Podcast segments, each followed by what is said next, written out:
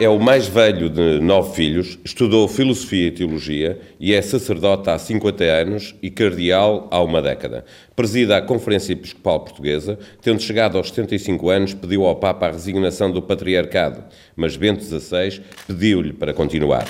Dom José Policarpo, cardeal patriarca de Lisboa, é hoje o convidado do Gente que Conta. Bom dia. Bom dia. Há um ano, na mensagem de Natal, apelou à partilha e à solidariedade. No auge da crise, os portugueses estão mais ou menos cristãos? São mais ou menos? Se estão mais ou menos cristãos? Cristãos. Repara, esta. O ser cristão é uma coisa muito complexa e muito ampla, atinge a vida toda. A única coisa que eu posso com alegria verificar é que uma das dimensões importantes da experiência cristã, que é a solidariedade e o pensar uns nos outros, não é? Quer dizer, portanto, tem aumentado. É talvez um dos sinais de esperança, não apenas para nós, a Igreja, mas para a sociedade, eh, este, este crescimento do povo, é? Dizer, tem pouco a ver com o que se passa depois no, no mundo mediático que hoje tende tende a ocupar a praça da, da problemática, não é? Realmente no, no, dia a dia entre, entre as comunidades entre as pessoas, nós temos notado realmente um acréscimo muito bonito da atenção ao próximo, aquilo que o Evangelho chama ao seu próximo. Bem, e esta é uma componente fundamental da vida cristã. Se isso repercute ou não depois nas outras dimensões da vida cristã, como é a relação com Deus, a, a seriedade na oração, a seriedade no cumprimento dos mandamentos, eu isso neste momento não tenho elementos para Penso que sim, quer dizer, porque quando as pessoas na nossa vida cristã, quando tomamos a sério uma dimensão, as outras vêm todas por arrasto, não é? Vêm todas e, e por... nessa dimensão de solidariedade, de ser cristão solidário, os políticos, os empresários, os sindicatos, a quem pediu recentemente mais equidade e mais solidariedade, também eles, sente que também eles estão mais cristãos nessa dimensão? Eu isso aí não sei responder, dizer, repare que a própria palavra solidariedade eh, tem o seu quê de ambíguo, não é? Quer dizer, porque ser solidário é uma coisa espontânea do ser humano, é uma, um convite um convite instintivo da nossa natureza de seres uns com os outros. Agora, uh, o amor cristão é mais que a solidariedade, porque é, é o pôr em prática a palavra de Jesus, aquilo que fizerdes ao mais pequenino dos meus irmãos, é a mim que o fazeis. E, portanto, o grande dinamismo que nos convida a nós cristãos a olharmos para o nosso próximo não é apenas o instinto natural da solidariedade, mas é a fidelidade a Jesus Cristo que nos ama a todos e que teve essa ousadia, porque eu acho, acho a ousadia muito, muito bela das palavras de Cristo, de identificar o, com Ele o amor que eu tenho pelos meus irmãos. O Sr. Cardeal já se mostrou otimista pelo que sente de, dos cidadãos portugueses. Nós vamos entrar num ano que vem com mais austeridade, com mais desemprego, com mais impostos, crédito mal parado a subir. Temo que suba a conflitualidade social uh, e a criminalidade até como resultado da descrença em que vivem muitas famílias portuguesas hoje. Os analistas dizem que sim, quer dizer, eu penso que eh, na medida em que se está a insistir muito que isso vai acontecer, pode ajudar a que aconteça. Não? É? O povo português, na sua fisionomia cultural e, na, eu diria até no seu temperamento, não, não, não é um povo que recorra a extremos desse tipo com, com manifestações coletivas de massa, mas não, nada, nada é impossível. Repare que se, se as forças que têm intervenção social e a mediatização dessas forças hoje é muito importante se acentuam demasiadamente isso, quer dizer, é evidente que pode acontecer. O ano que vai começar é, é um ano que, já tivemos pior, quer dizer, no nosso passado não muito longínquo, não? Vocês não são muito jovens, mas eu ainda vivi os tempos da guerra. E, portanto, ainda me lembro como é que nós subsistimos nesses anos dificílimos em que Portugal não podia comprar nada ao estrangeiro, dizer, nem, nem gasolina, dizer, ainda me lembro dos, dos autocarros a trabalhar a, a gasogênio com uma caldeira de, de, de, aquecer a água, quer dizer, porque não, não, não havia nada, quer dizer, não, e nós subsistimos durante 7, 8, 9 anos com o que produzíamos, quer dizer, bem, e, portanto isso trouxe, trouxe certamente uma, uma eu lembro-me perfeitamente de ter vivido isso na minha família, eh, eh, trouxe uma austeridade e uma Bem, portanto, serão anos exigentes em que o que vai ser mais difícil, sabe o que é? É coletivamente, tirando, digamos, as franjas que são mais atingidas por isto, há sempre franjas eh, de quase pobres e que se tornam em pobres e que ficam com muitas dificuldades, a esses temos que ter uma atenção, todos, governantes e igreja, temos que ter uma atenção eh, privilegiada, mas o, o que vai ser mais difícil é o povo português, e não é só o português, como sabe hoje, está a atingir a Europa, não? Eh, é habituar-se a viver com modelos de vida mais modestos, mais austeros. Nós eh, prepararmos todos durante estes anos para sermos ricos, não? Portanto, para vivermos níveis de vida que, que e, e isso, a experiência vossa e o conhecimento do, do ser humano, sobretudo do ser humano coletivo, é quando se atinge um padrão de bem-estar, de benesses sociais, de... é muito difícil renunciar, quer dizer, não, nem que seja renunciar-lhe um bocadinho, é difícil renunciar. Invocava há pouco uh, a sua experiência, que tem muita gente, uh, e isso uh, transporta-me para a solidariedade geracional, saber se ela existe ou não. Hoje vemos que muitos idosos vivem em solidão e muitos jovens não conseguem sequer, sequer chegar ao mercado do trabalho. Acha que falta na nossa sociedade solidariedade geracional?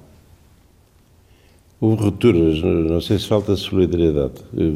Mais uma vez voltamos à ideia de solidariedade. Quando, quando a gente depois vê na prática a reação das gerações mais jovens, por exemplo, com os mais velhos, eu não, não posso dizer que não haja solidariedade geracional. O que há foi ruptura de, de convivência habitual entre as gerações. E isso foi fruto da educação e foi fruto dos modelos de desenvolvimento que se propuseram. Bem, e também, no caso dos mais idosos, do, de um efeito da ciência e da evolução da sociedade, é que hoje a esperança de vida é muito maior do que era há 30, 40, 50 anos. Quer dizer, portanto, hoje temos, temos uh, franjas de idosos uh, que no seu número e na, na, na fisionomia com que se apresentam, na precariedade com que se apresentam nos últimos anos da vida, é muito mais numerosa do que era. Antes, de antes resistiam só os, os, valentes, que não punham grandes problemas na velhice, os outros morriam todos antes, não? agora não. Bem, portanto, eu penso que a sociedade como um todo tem que recuperar esse diálogo intergeracional. Eu penso que sim, que houve rupturas. Que não significa que não haja abertura à solidariedade. Eu tenho sintomas dentro, dentro da comunidade cristã, eu conheço da realidade, que essa solidariedade existe mas como não está enraizada num, numa normalidade da vida da comunidade, pode existir pontualmente e depois deixar de existir, não é? O que se passa com os lares de idosos, que é uma, uma realidade que eu visito sempre que posso, não Eles já há alturas em que têm a solidariedade toda até demais, quer dizer, e depois há, há alturas em que ficam sozinhos, em que os próprios familiares. Eu lembro uma vez numa, numa, num lar encontrei uma senhora, até uma senhora formada, que tinha um currículo muito bonito, uma pessoa da, da, da alta sociedade, mais média alta, não? e que estava num lar, e eu, eu pensei que ela estava muito triste por acabar ali num lar, perguntei-lhe, e ela disse, ai, sinto-me muito bem aqui, sou muito bem tratada, eh, gosto muito destes todos, que eram os velhotes que estavam à volta dele. Ó oh, Senhor Bispo, eu só tenho um grande desgosto, é que os meus filhos não me visitam. Bem, quer dizer, isto, eu conto este caso porque isto repete-se.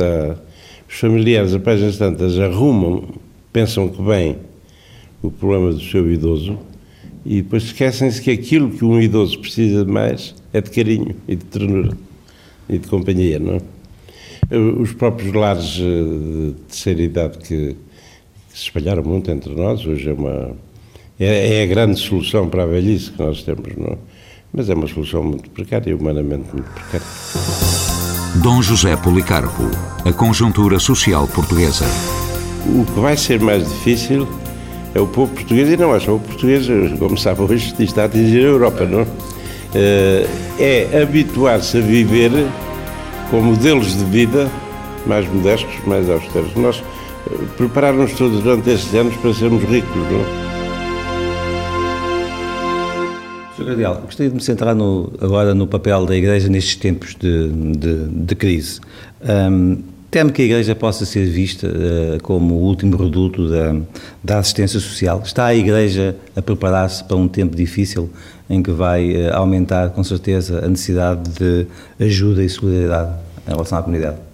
Olha, já, como sabes, estamos no terreno e com, com iniciativas. Eu tenho, não, não os conto, tenho um problema que ainda não equacionei, que nós montamos ao longo destes 20, 30 anos um, um conjunto de estruturas que não, não se esgotam necessariamente nelas, depois a atitude pessoal de cada pessoa diante do seu vizinho e diante da, da pessoa com quem se cruza. Mas as grandes estruturas que são a resposta da Igreja uh, aos problemas sociais são estruturas que nasceram em cooperação com, com o Estado. As misericórdias, as PPS. As misericórdias, os centros sociais, eh, tudo, são, é uma panóplia de, de instituições muito pesada para nós, a Igreja, quer dizer, hoje, o, no dia a dia as pessoas nem se dão conta, quer dizer, por exemplo, a Diocese de Lisboa tem um parque de grandes instituições com, com trabalhadores a nosso, a nosso cargo, com, com a responsabilidade de os formar, de ajudar a, a manter, digamos assim, a qualidade eh, porque depois temos a fiscalização e bem. Já agora que fala nisso, a Igreja é uma, é uma grande empresa, quantos, quantos trabalhadores é que tem? Não é uma grande empresa porque a Igreja tem uma desmultiplicação de pessoas jurídicas, quer dizer, cada uma dessas, dessas entidades é uma empresa pequena. O, o elo entre todas é, digamos assim, o elo da Igreja como comunhão, mas não... Houve outros países que cometeram esse erro, a meu ver um erro, de concentrar tudo na personalidade jurídica da Diocese. E essa, e essa digamos, esse, esse, tecido empresarial, chamemos-lhe assim, está-se a preparar para uma, uma, uma altura em que vai... Está a atuar já neste momento, mas a dificuldade que eu ia pôr é que estas instituições subsistem porque têm tido um apoio estruturado e negociado com, o, com o Ministério do, da Segurança Social. E bem, quer dizer, não, devo dizer que com os diversos governos, eh, enfim, destes últimos anos, eh, tendo em conta os anos da democracia, eh, funcionou sempre bem. Esta, até porque o Estado tem consciência de que, através das nossas instituições, um serviço público é prestado e é prestado mais barato para o Estado e com grande qualidade humana e espiritual e hoje até técnica. No princípio, nós tínhamos um bocadinho de dificuldade na, digamos assim, nos parâmetros de preparação técnica do nosso pessoal, mas até também por exigência do próprio, do próprio Estado, eh, isso tem-se aperfeiçoado. Formação permanente, eh, nós temos, temos um, um quadro de, de, de, servidores dessas instituições que aliam a competência ao espírito de doação. Agora, e esta, esta ajuda do Estado na atual crise começa a ser problemática, quer dizer, portanto, não... É? Tem diminuído. Neste momento não tenho razão de queixa. A única coisa que, que neste momento está a acontecer e que vai acontecer é que não abrem novas frentes, não? Portanto, vai ter que se fazer mais com menos? É? Vai ter que se fazer mais com menos? Vai ter que se fazer mais com menos. Agora, nós na Igreja já há muito tempo nos esforçamos para com o mesmo dinheiro fazer o dobro das coisas. E, portanto, aumentar esta porcentagem não vai, não vai ser fácil, não? Bem, e, portanto, isso significa o fim da, da, da, intervenção da igreja? Não, não significa, até porque eu penso que isto não vai dar, digamos assim, rupturas dramáticas. Mas significa que a igreja se tem que preparar para cada vez mais exercer esta função com os seus próprios meios. Porventura mais modesta, mas, mas com os seus próprios meios. Muito concretamente, em relação a este tempo que estamos a atravessar, houve alguma aproximação da Igreja à Troika quando aqui estiveram a elaborar o memorando? A Troika não, não. Nem, nem, nem me perguntaram, nem eu pedi, não. Vi os vídeos na televisão. Como é que é, se deu, de, digamos, de boa vontade, uh, digamos, a anuência da igreja à eliminação daqueles dois uh, feriados uh, religiosos? De? Dos dois feriados religiosos. Bem, a questão dos feriados religiosos já está na praça pública. Uma... Bem, eu já gostava de fazer uma distinção. A palavra feriado significa um feriado civil. Na nossa linguagem religiosa é um dia santo. Portanto, isso, isso vai se manter? É, é um dia santo que, que festeja, uma, uma, além dos domingos, festeja uma festa importante da, num país católico, de maioria católica, desde a monarquia para cá, mas enfim, o meu ponto de referência mais recente é a concordata. Já houve aí alguém, algum articulista, penso que de maneira não exata, que estendeu isso também aos tempos da monarquia. Eu não estudei o assunto, portanto não posso, mas conheço o dossiê desde a concordata de 40 para cá. Bem, e portanto, o que é que aconteceu a partir dessa altura?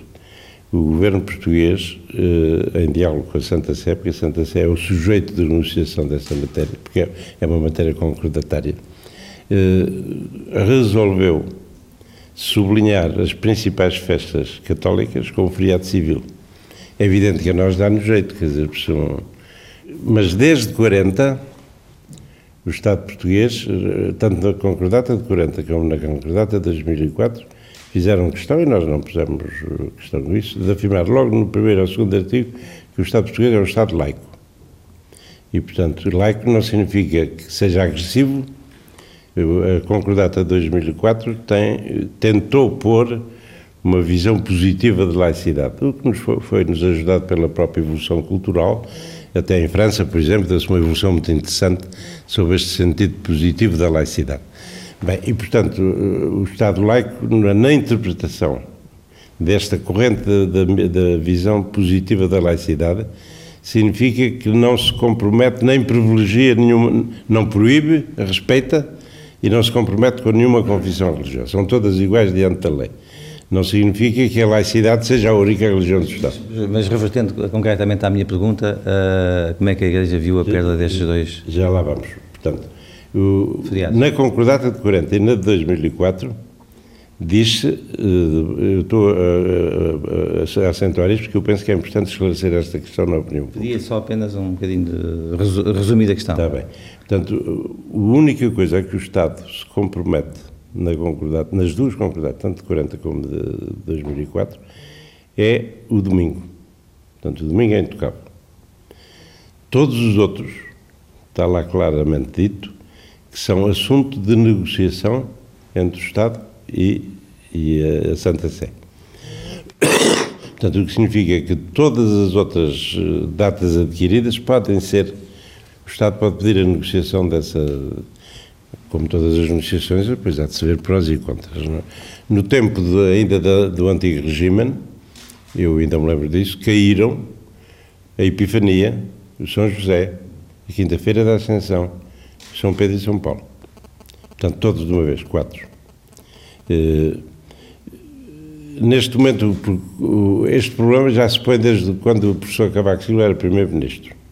Nessa altura surgiu uh, um bocadinho por via economicista, ou seja, imitando um bocadinho os Estados Unidos, para evitar as pontes, empurrava os feriados, as festas feriadas, que era ou para a sexta ou para a segunda-feira.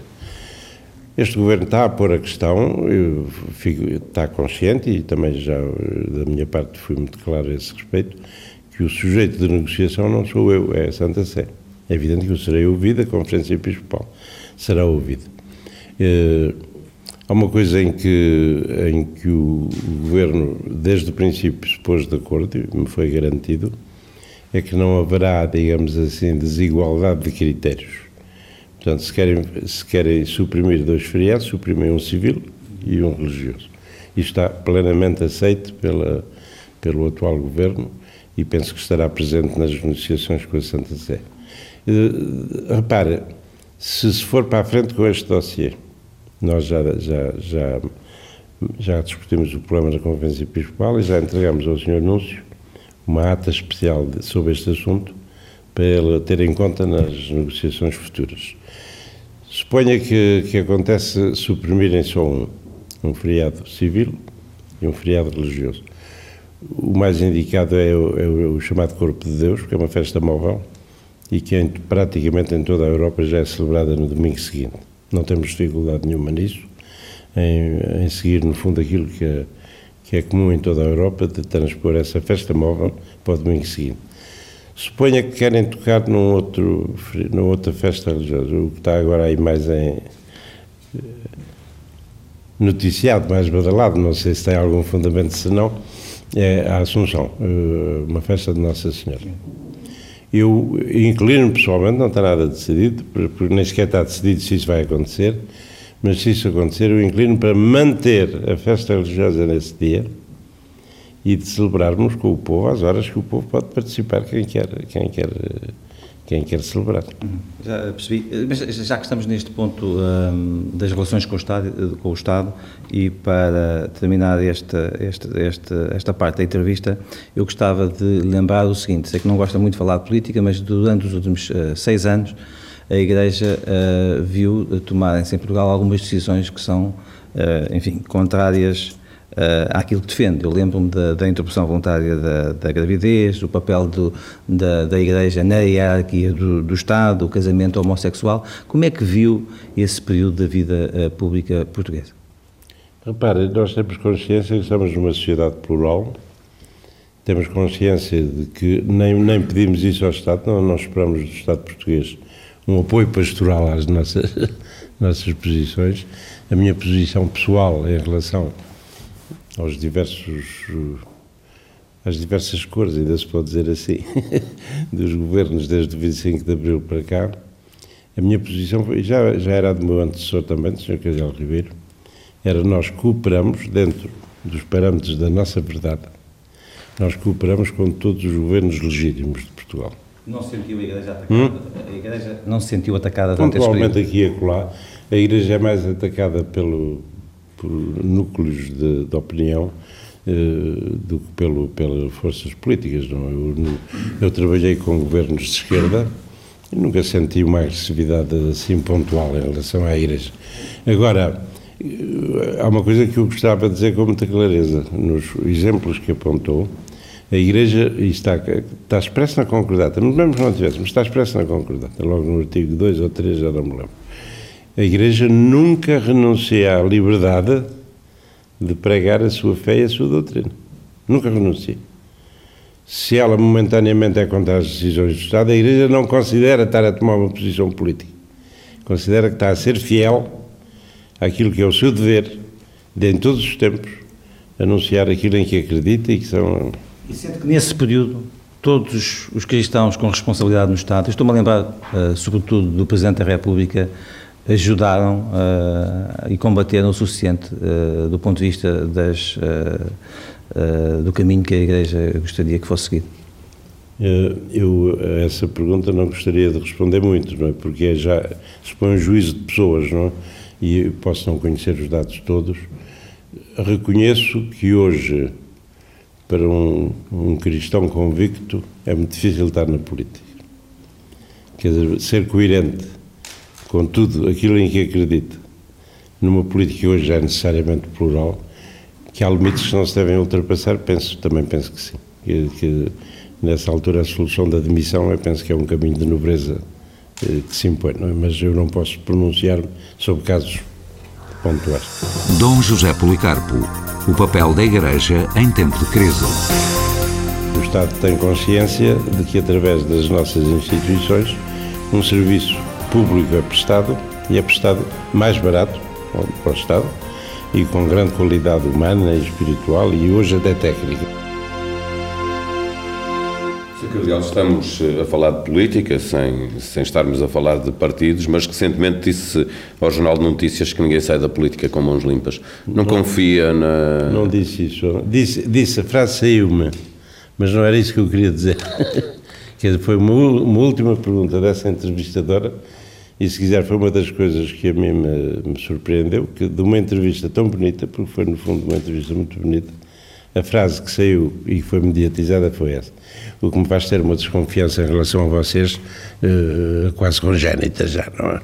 Quer dizer, não, realmente a frase saiu-me, mas repare, na, no português coente isso significa sair amolgado, quer dizer, é difícil hoje estar na política. Não, longe de mim, aliás, já o corrigi a seguir, de, noutra, no, no, discurso que fiz da abertura da, da Assembleia Plenária, dei uma palavra simpática, o meu apreço real, que é isso que eu penso, por, pelos servidores políticos, por, aquilo, por aqueles que se dedicam à causa política. Não? Mas deixe-me perguntar, no mundo em que vivemos hoje, sabe quem manda no país e no mundo são os políticos eleitos pelo povo, em sua opinião? Não, os... mandam cada vez menos, mas isso, era, isso não é culpa deles, é, é fruto da... Hoje uma das características das sociedades ocidentais e que tende a globalizar-se é a perda de poder do, do, do, do, chamado poder político, não é?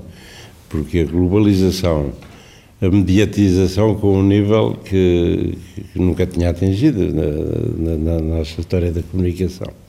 Uh, a separação do mundo da finança do mundo da economia, quer dizer, portanto, uma autonomização, temos assistido isso todos os dias aqui na, na quer dizer, isso faz com que o poder político hoje seja tenha mais dificuldade em, em, em ser a última palavra ou, ou a única, a única não, com certeza. Tenho ouvido falar muito de agências de rating e há pouco há, poucos dias, há pouco tempo eh, mostrava-se preocupado com o comportamento dessas agências, eh, dizendo até que não sabia muito bem que interesses elas servem.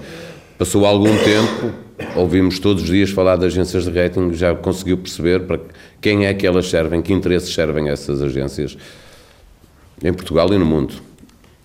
Eu penso que elas são serviços, é engraçado, ou não tem graça nenhuma, mas uh, a informação que eu tenho são serviços técnicos que foram suscitados pelas próprias estruturas políticas, não?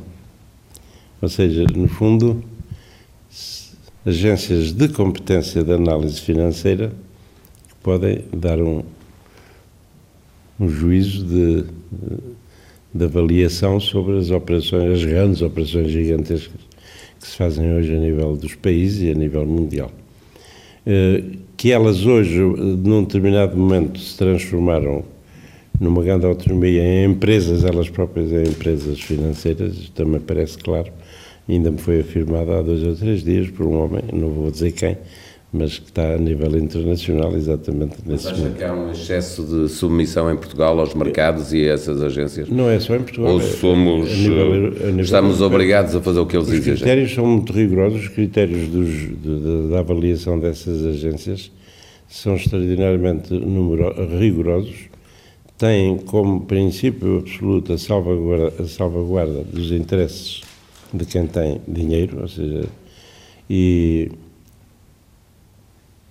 até que ponto é que, quer dizer, aparentemente para o, para o cidadão comum há uma coisa que desde o princípio me fez impressão. Como é que uma agência destas controla, no fundo, controla mais ou menos, como vocês têm visto depois, os Estados mesmos que já estão no, no nível de lixo conseguem colocar dívida pública a, a preços ainda também muito razoáveis. Não? É? Mas mas há aqui uma ilógica, quer dizer, aquele senhor tem dificuldade, a gente tem desconfiança que ele possa pagar o que deve. Então vamos carregá-los com juros. Ou seja, vamos dificultar mais que ele pague. Uh, um dia desse alguém me explicou que, que a estratégia disso é para conseguir com os juros recuperar o capital.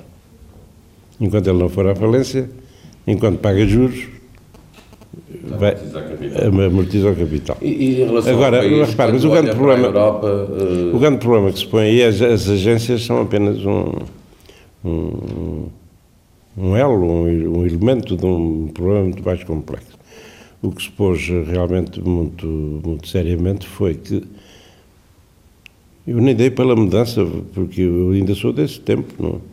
em que o padrão da, da moeda, a solidez da moeda era o ouro, ponto de referência da solidez da moeda era o ouro e que as finanças estavam sempre ao serviço da economia. Quer dizer, a grande justificação do mundo financeiro e do patrocinamento que se dava a esse mundo financeiro era a manutenção da economia, que se pretendia que fosse uma economia social, uma economia ao serviço da. De repente houve uma autonomização. Quer dizer, não é por acaso que aqui, na nossa história recente, muitas vezes o Ministro das Finanças foi Ministro da Economia, quer dizer, estavam juntos os dois. Eh, de repente, dá-se uma autonomização completa da, das finanças. A finança continua ao serviço da economia, mas com critérios novos. Ou a economia é capaz ou não é capaz. E quanto à moeda, isso tem a ver com, com a discussão hoje da moeda única ou não. Eu admito que a, que a criação da moeda única, como ela aconteceu há 10 anos, não é? Pode ter tido um certo otimismo exagerado das potências europeias. Mas a lógica é clara, porque na altura em que o ouro deixou de ser a referência do valor da moeda, o valor da moeda, você acreditar numa moeda que, com que lhe pagam o seu ordenado, passou a ser a saúde da economia que essa, que, que essa moeda representa.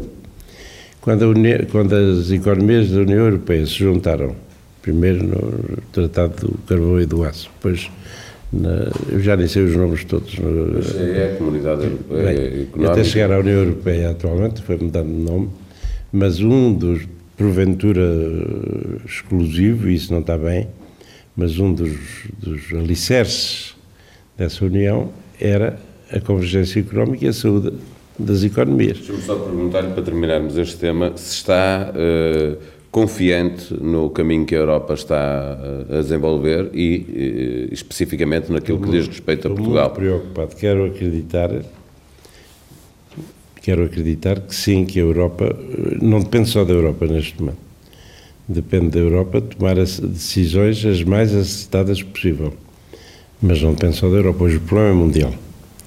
E todos sabemos que nas as grandes potências, ou que já o eram, ou que são emergentes, não vão perder a oportunidade de marcar o seu lugar na, na, no quadro para, para, este século e para este milénio que, bem, e portanto a Europa está fragilizada.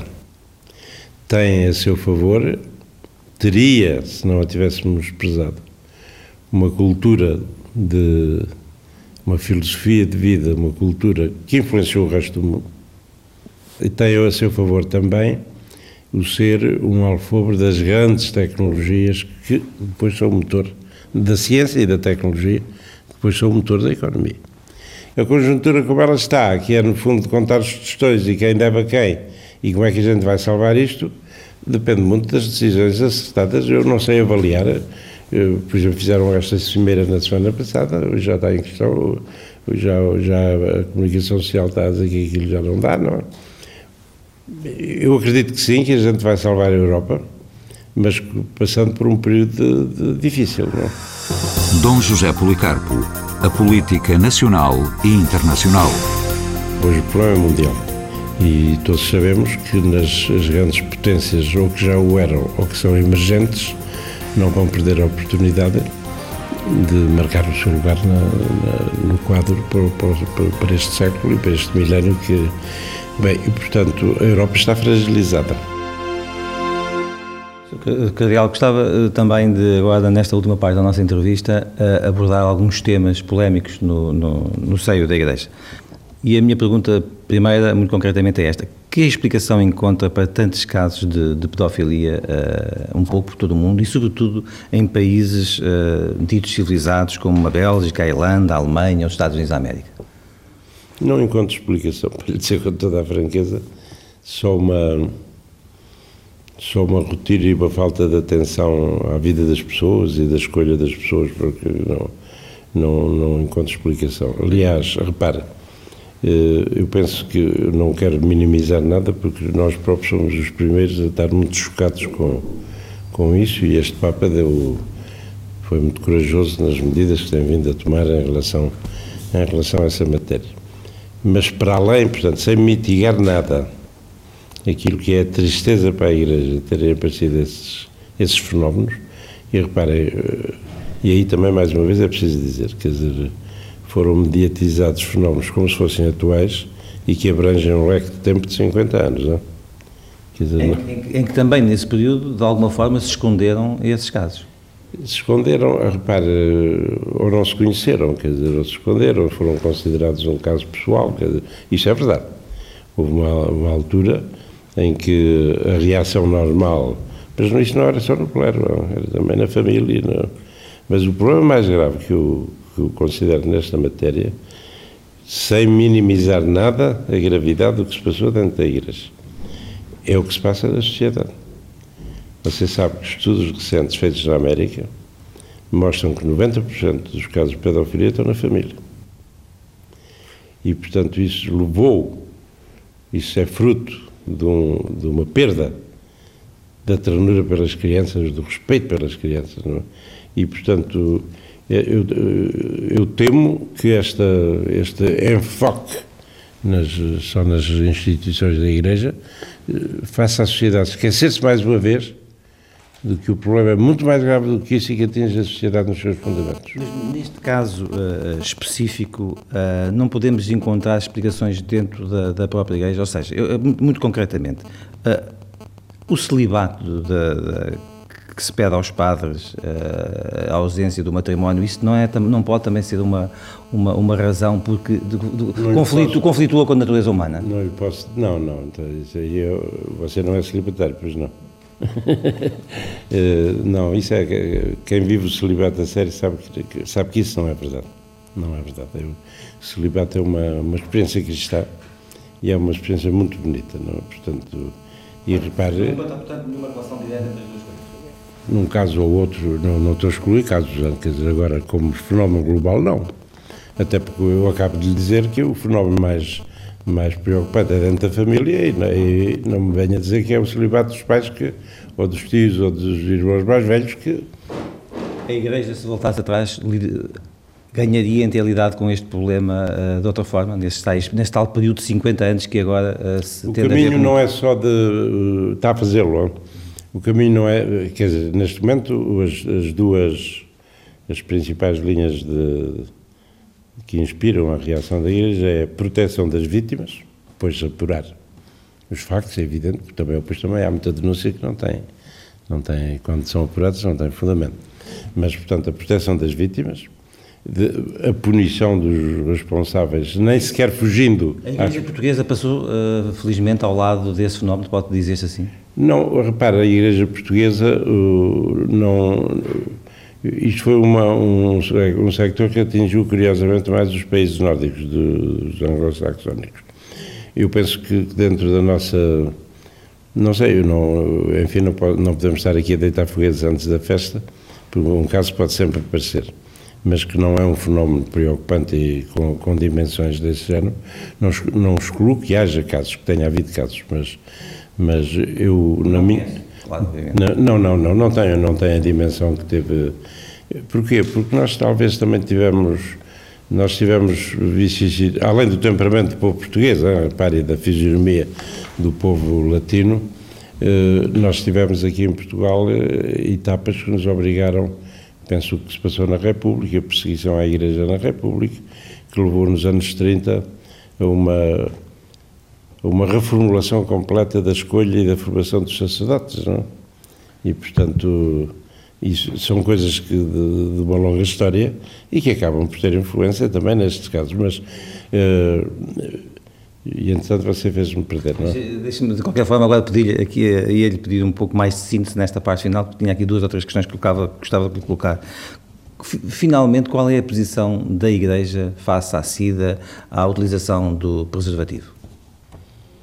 Aquela que tem sido, tem sido já proclamada, quer dizer, repara, em relação, em relação à, à SIDA e ao preservativo, há uma e não é nossa de bispos, é das, dos comitês científicos, há uma denúncia de um, se quiser, de um primarismo otimista de pensar que o preservativo é a solução, é a panóplia. Não é. Mas houve aqui uma evolução toda, da Igreja nesse campo. espera, toda a gente sabe que não é uma solução tipo panóplia, não é? em relação à Igreja, não precisa de haver evolução porque sempre nós estamos num campo muito delicado da moral, que é a moral que atinge a vida íntima das pessoas e, sobretudo, a sua sexualidade. O grande princípio de, de, que inspira este, este campo é que a sexualidade não é isolada do resto do ser humano. Portanto, é um dinamismo de relação, é um dinamismo de procurar comunhão, é um dinamismo de generosidade, portanto, de amor. Bem, e este é o princípio fundamental da, da, inspiração moral da sexualidade humana. Sempre a moral, mesmo no tempo da casuística, mesmo no tempo em que os moralistas iam dissecar este caso e aquele e aquele e aquele, eh, sempre se admitiu que há circunstâncias que pode, podem motivar o contrário, não é?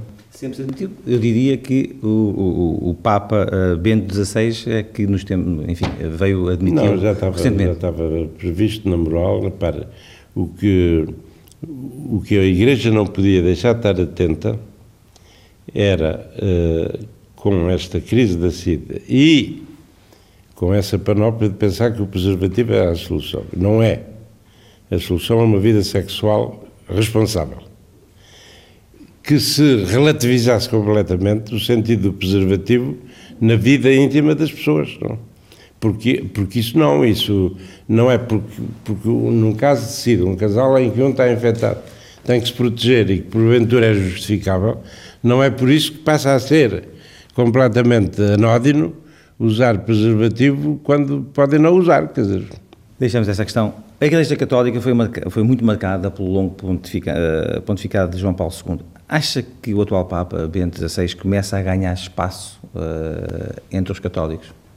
Depois de um período inicial uh, em que, enfim, havia muita, vou utilizar a palavra, muito saudade do anterior Papa.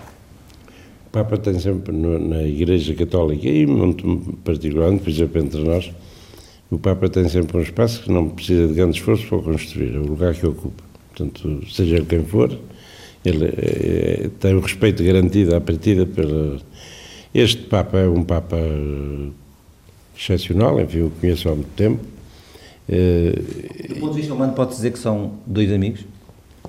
Bem, amigos assim nunca fomos. Nunca, muito simpático comigo sempre foi penso que somos fraternos, enfim, nunca convivi com o Ratzinger a ponto de dizer que é um grande amigo meu, quer dizer, penso que ele se podia ofender, de, podia achar demais a minha afirmação, eh, embora, como lhe digo, eu nunca fui aluno dele, alguns dos meus colegas foram alunos dele. Eu nunca estudei na Alemanha eh, e, portanto, encontrei-o sempre, digamos assim, de igual para igual, quer dizer, portanto, de oficiais do mesmo ofício. Não? É? Depois, já quando ele estava em Roma, eu já como bispo, tivemos sempre. Agora, este Papa tem uma coisa preciosa, quer dizer, a inteligência superior, aliada a uma sensibilidade artística que o faz lhe dar uma beleza à sua expressão, e um homem de uma profundidade espiritual muito grande, isso é, é importante. E bem, e portanto, respondendo à sua pergunta, o espaço específico que ele está a criar é certamente o da sua, de, de, da beleza do seu magistério. Ele produziu dos documentos mais belos dos últimos 50 anos no Magistério Pontifício. Bem, e isto é, é, é aliado. Eh, alguns dizem, ah, mas depois na prática não. Eu não queria estar na pele dele, porque governar a igreja no tempo que estamos a passar. Não. Vamos à, à sua pele, então, uma, uma pergunta final que uh, tem a ver com a sua ligação à Igreja. Portanto, está nos últimos dois anos da sua, do seu, enfim, como, como, como, como cardeal patriarca de Lisboa, já pensou no que é que vai fazer depois de um dia sair desta responsabilidade? Ainda não, ainda não estruturei nada em pormenor. Há uma coisa que está muito clara na minha, na minha cabeça e no meu coração, é apagar-me um bocadinho para não fazer sombra a ninguém, não é? e, portanto, acompanhar a vida da Igreja muito mais no silêncio e, portanto, não me venham pedir entrevista nessa altura que eu não dou. Uh, mas o que é que vou fazer em concreto? Há, há, se quiser, uma, uma área de coisas que me, me atraem, que é mais tempo para, para escrever, para estudar, para... Eu gosto, eu sou um professor nato, quer dizer, fui durante muito tempo, quer dizer, portanto, gosto de escrever e na vida que eu tenho já não tenho muita margem para, para a criatividade. E depois depende da máquina, da máquina o corpo vai, vai ditar muito aquilo que eu vou ser, porque isto a partir de, de uma certa idade a gente pode ter muitos desejos, mas só se vão cumprir no céu. Não? É? Dom José Policarpo, a religião nos dias de hoje. O problema mais grave que eu, que eu considero nesta matéria sem minimizar nada a gravidade do que se passou dentro da igreja. É o que se passa na sociedade. Você sabe que estudos recentes feitos na América mostram que 90% dos casos de pedofilia estão na família.